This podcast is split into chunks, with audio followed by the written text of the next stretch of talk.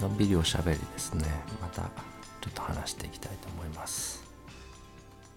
何を話すか決めてちょっとこれを話そうかなみたいなのがあって始める人いくつかぼんやりとしたものはあるけどもどれを話すか決まってない時とあるんですけど今日はちょっと決めないで窓の外の景色を見ながら取り留めもなく話してみたいと思います。前回の話はまあとても大事なところだったと思うんですね。私はいないっていうところですね。それまでですね3つ目の世界解釈の世界っていうのが苦しさ生きづらさみたいなのを作り出してるんだよっていう話をしてきて非二元論の話なのに解釈がどうとかですね苦しいとか楽しいとかですね。そういう話ばっかりしてきてそれ非二元論と違うじゃないかって感じられる方がおられるかもしれないんですけどこれも表裏一体というか私という感覚が少なくなっていくことでしか消えていかない分離がほどけていかないっていうのは同じ物事の側面な気がしますね。もともと分かれていない世界が2つ目の世界がバーンと立ち上がってて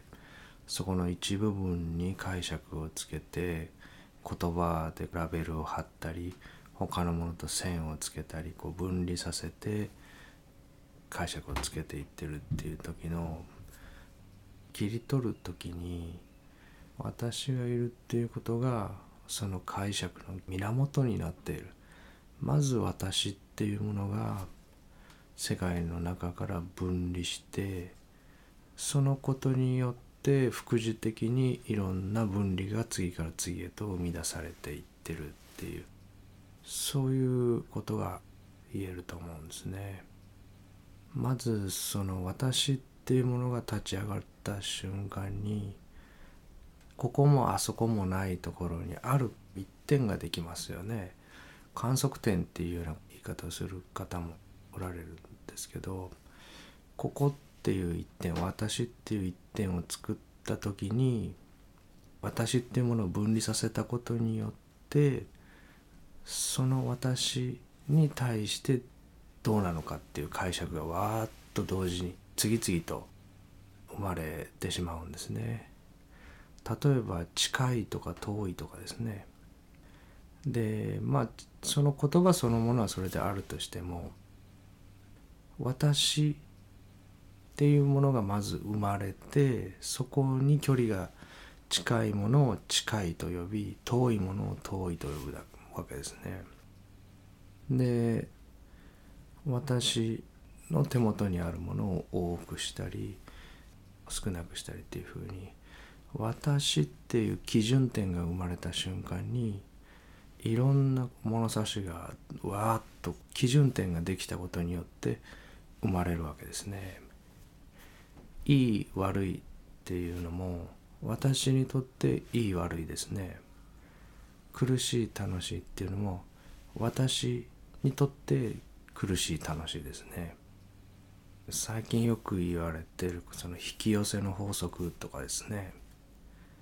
私に引き寄せるって言ってるんですね何かを。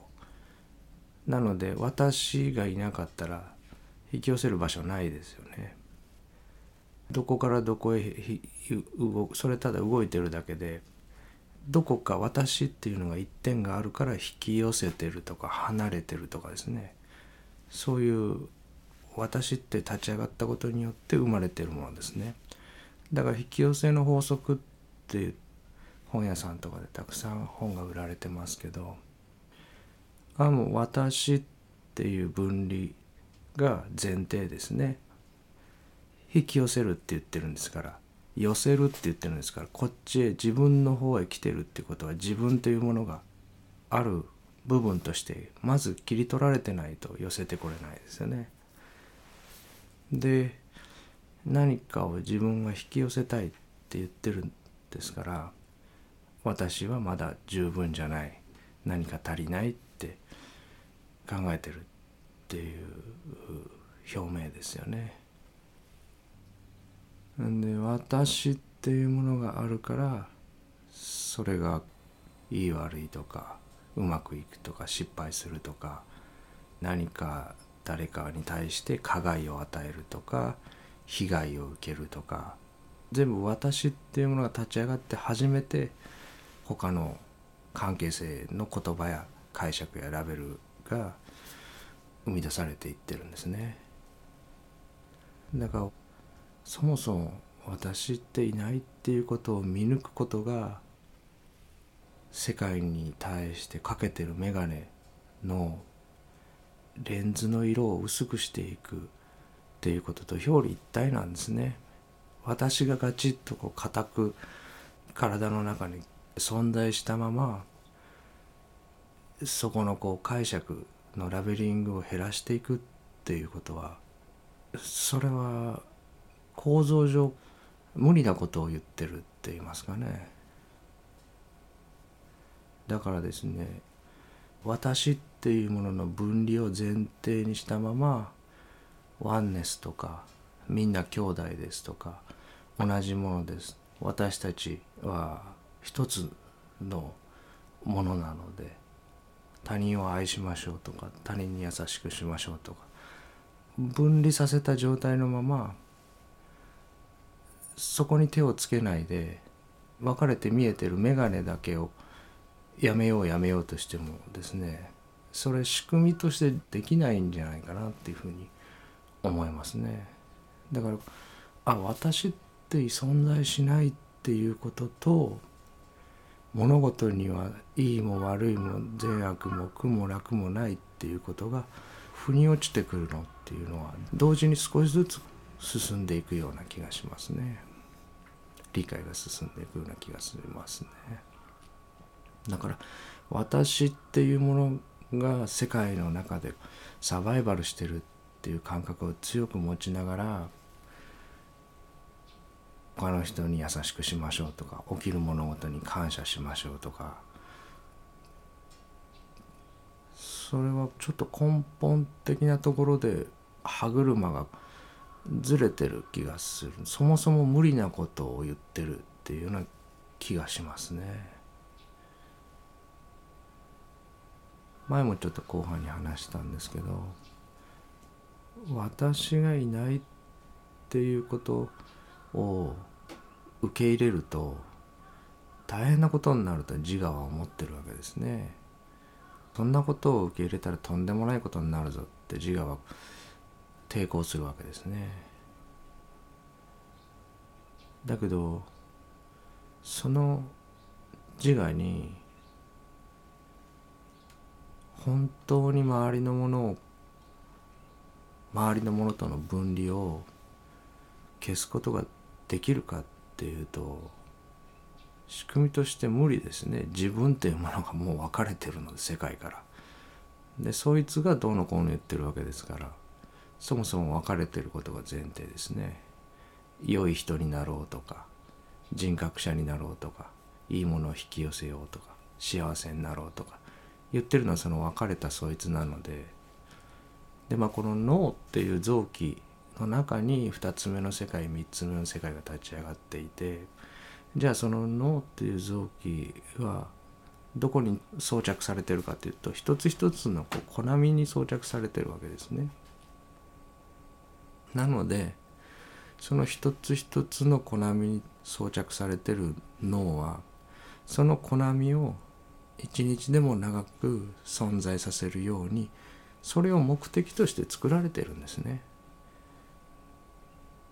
ある小波の中に装着されてる脳が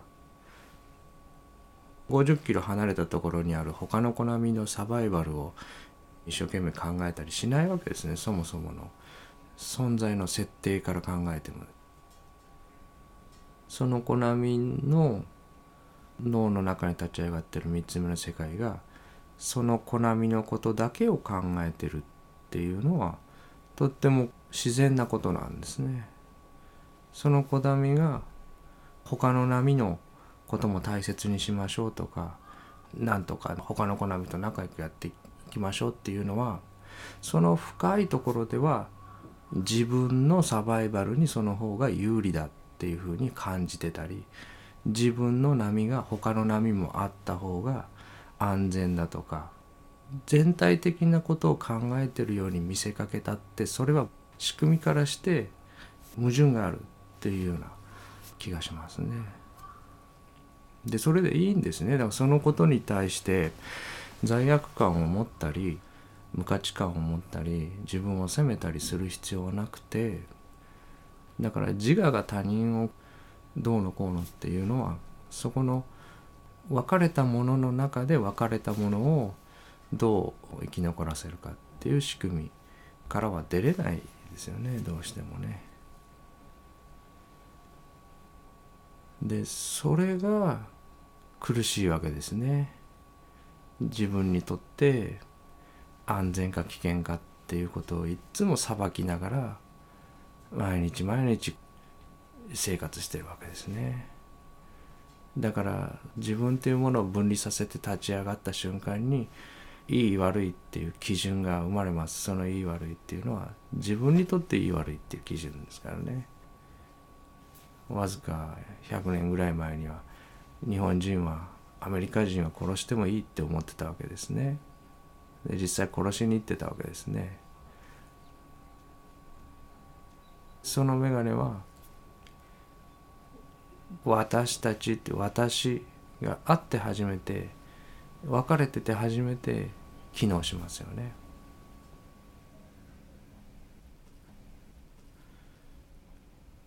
で分かれてなければ比較がなくなってきますね。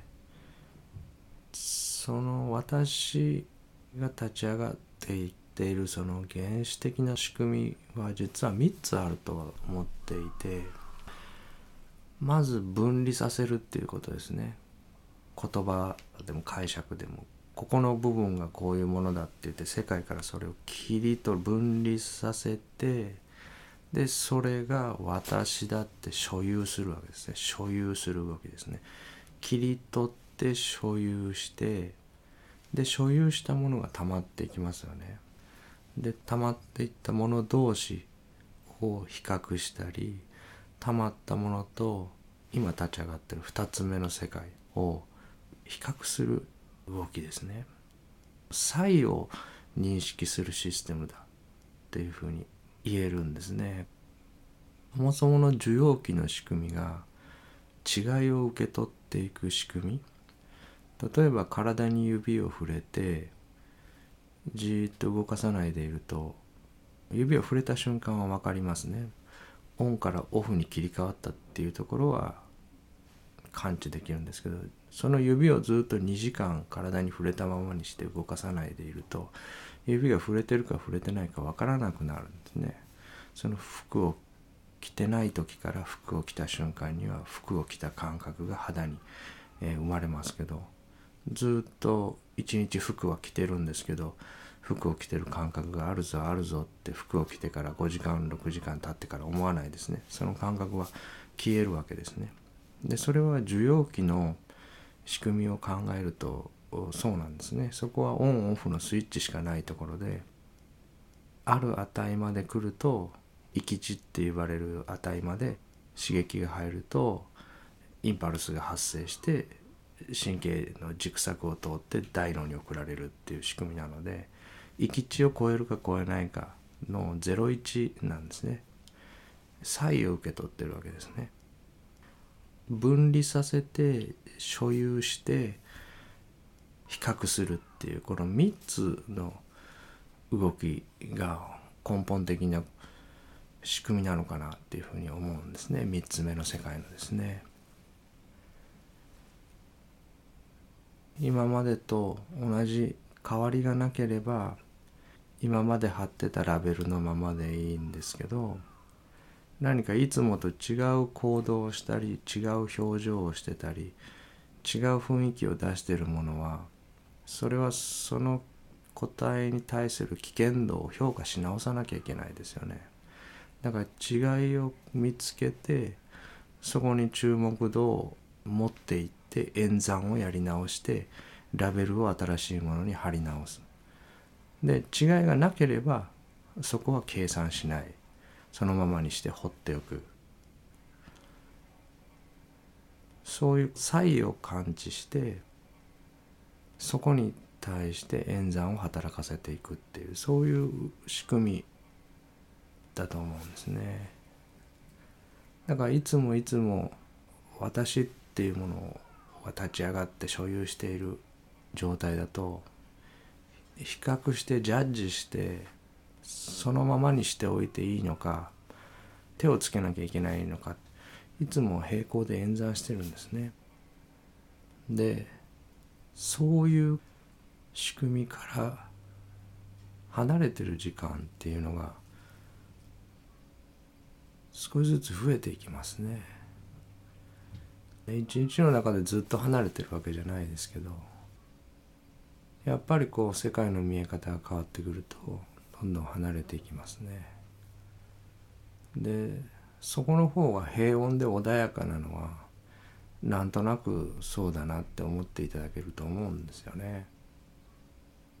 私たちあの癒されるとかいう時ですね犬とか猫とかそういう動物たちと一緒にいる時って癒されますよね。それは動物ってさばいてこないからですよね。比較してこないからですね。でお酒とか飲んだりするとほっとしますよね。楽になった気がしますよね。それはその自我が弱まるからですね。今日は無礼講だからちょっと一杯飲んで本音で話そうなんていう時にはそれ今日は一杯飲んで自我を弱めるってお前のこと裁かないから言いたいこと言ってみろって言ってるのと一緒ですね。自分っていうものを分離させて所有してその自分にとっていいことか悪いかっていうのをさばいてる仕組みが苦しみを生み出してる元になってるっていうふうに思いますね。でその仕組みはずっと生きてる間続くんですね。ここが消えてしまうとかなくなってしまうっていうふうに考えるのはやっぱりそれも幻想だと思うんですよね。ストーリーと言いますかね。それもファンタジーの一つだと思うんですね。私が話してるような自他の別がないような分かれていないそもそも見えてるものが分かれていないっていうことが分かっててもこの脳っていう臓器がコナミ一つ一つに取り付けられてるっていうことはやっぱりコナミのことをケアするためにそこの波の保全を目的につけられてるわけですね。でそれでいいわけですね。でそこが働けばそういう方向に思考が演算するのは自然なことですね。でそれ自然なんですね。一つ目の世界だけが自然で2つ目の世界や3つ目の世界が自然じゃないわけはなくて3つ目の世界も自然の一部なんですね。だから飛行機もビルもダムも全部自然ですね。車も自然ですね。自然じゃないものは存在しないんですね。でそのこのメッセージを道徳的なものにしないっていうのは今起きているもの訪れているものにイエスっていうことにとってとっても大切なことだと思うんですね。で思考は2つ目の世界に反応して大脳が演算して生み出してるんですけどそれはもう今日一日何を見させられるか私には全く予想がつかないので何がその見させられたものから反応して生み出されるかも予想がつかないわけですね。でその生み出された思考の中には道徳とは相反するようなものも当然あるわけですね。他の人に話せば非社会的なものになってしまうような思いとかですねそれから分離を前提とした思考も当然たくさん生まれるわけですねそういう仕組みなので。でそれでそこも含めて自然なんですね。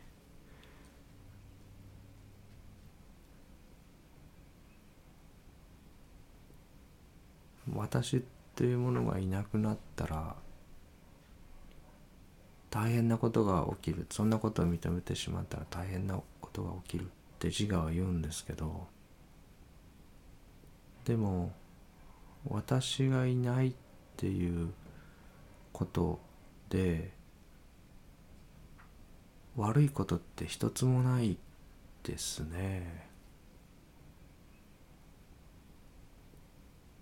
まず自我が言ってくるのは無責任になるんじゃないかっていうことを言ってきますね。私がないって言うんだったら何やってもいいじゃないかみたいなその極端なあれですね自我が好きな。だけど自分が傷つけられたと思うから怒ったり腹が立ったり反撃したりするんですねそもそもね。電車に乗ってて頭の上の荷台から荷物が落ちてきてですねバーンと自分の頭に荷物が落ちてきてムカッとしてちゃんと荷物落ちないように乗せろよなって思ってパッと荷物見たら自分の荷物だった時ですね腹立ちませんね。乗せたの自分ですからね。分かれて見えてるから暴力性とかそういうものが生まれてるんですね。あいつらの言ってることがおかしいって言ってアタックしてるんですね。私っていうものがいない方が他のものもいなくなるわけですから私っていう分離が消えた瞬間に私じゃないものも消えるんですね同時にね。でそうすると言い換えれば同じものですね全部ね全部同じものがただ刻々と形を変えて変化してるだけで私がいなくなったらなんか無気力で活動性が低下してみたいに思われる方もいるかもしれないんですけど逆ですね。あれやっちゃいけないこれやっちゃいけないこれが正しいこれが間違いこうしなきゃみたいなのがどんどんどんどん減っていくので身軽になっていきますよね。で見えてるものもどんどんこう鮮やかになっていくって言いますかね。聞こえる音や見えてるものの豊かさみたいなのが。また小さい時のあの生き生きとした感じに戻っていくようなんですかね。そういう感じがしますね。一方でそのちょっとこう過剰な特別なことっていうのは少なくなってくるわけですね。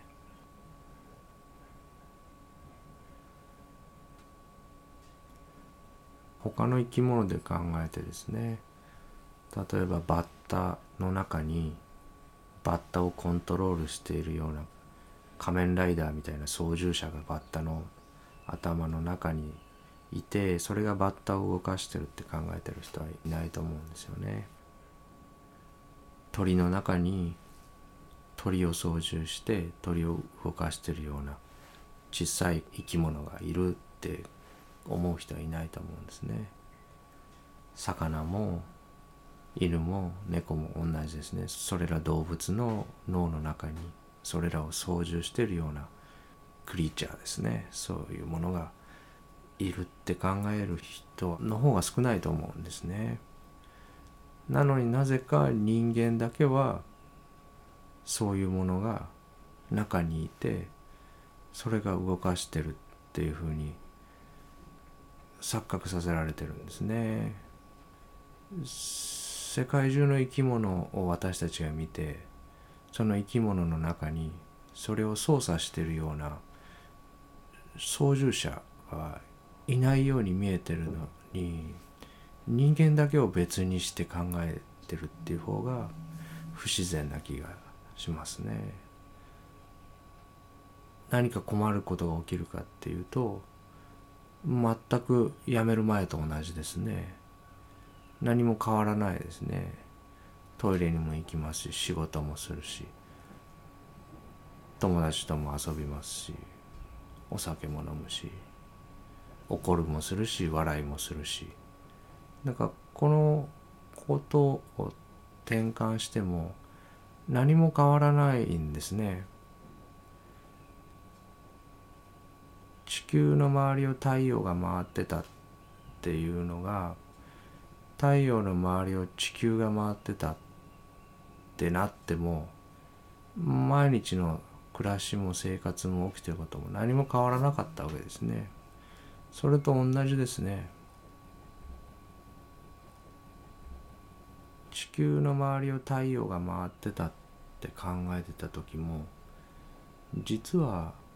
回ってたのは地球の方だったわけですね。だからその前からずっとそうだったわけですね。これも同じで私がいないっていうことを認めた瞬間に何も変わらないっていうのは認める前からいなかったからですね。だから何も変わらないんですね。認めても何も困らないし大きな変化は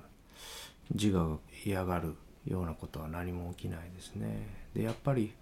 自我が認めたくないっていうことの根本には、え安全か安全じゃないかがあってやっぱり自分が大事にされてないような感じっていうのは自我は嫌なんですね。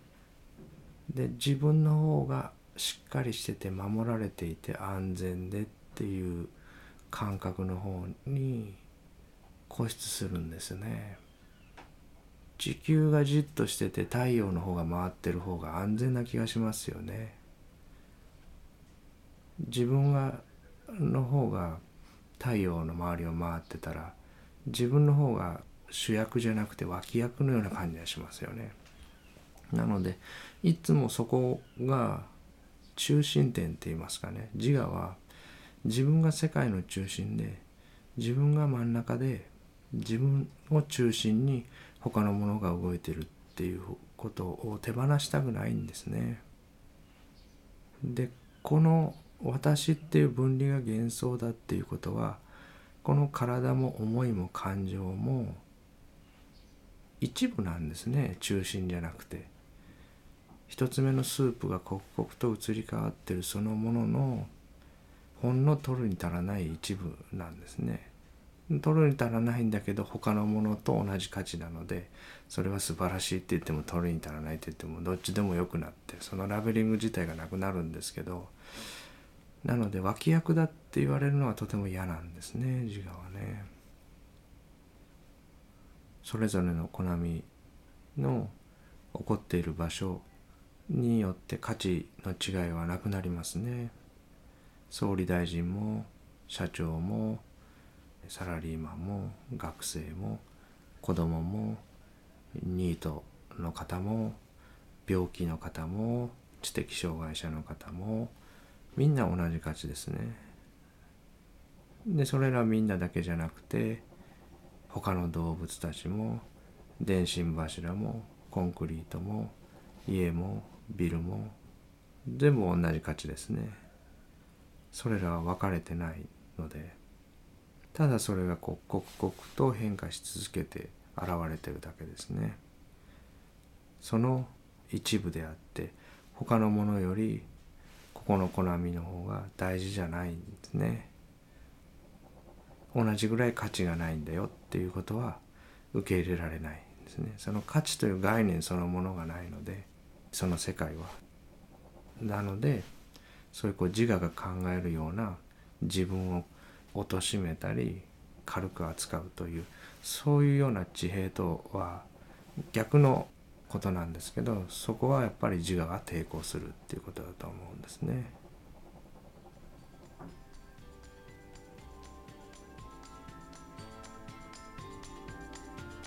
まあ、今日はこの辺で終わりにしたいと思います。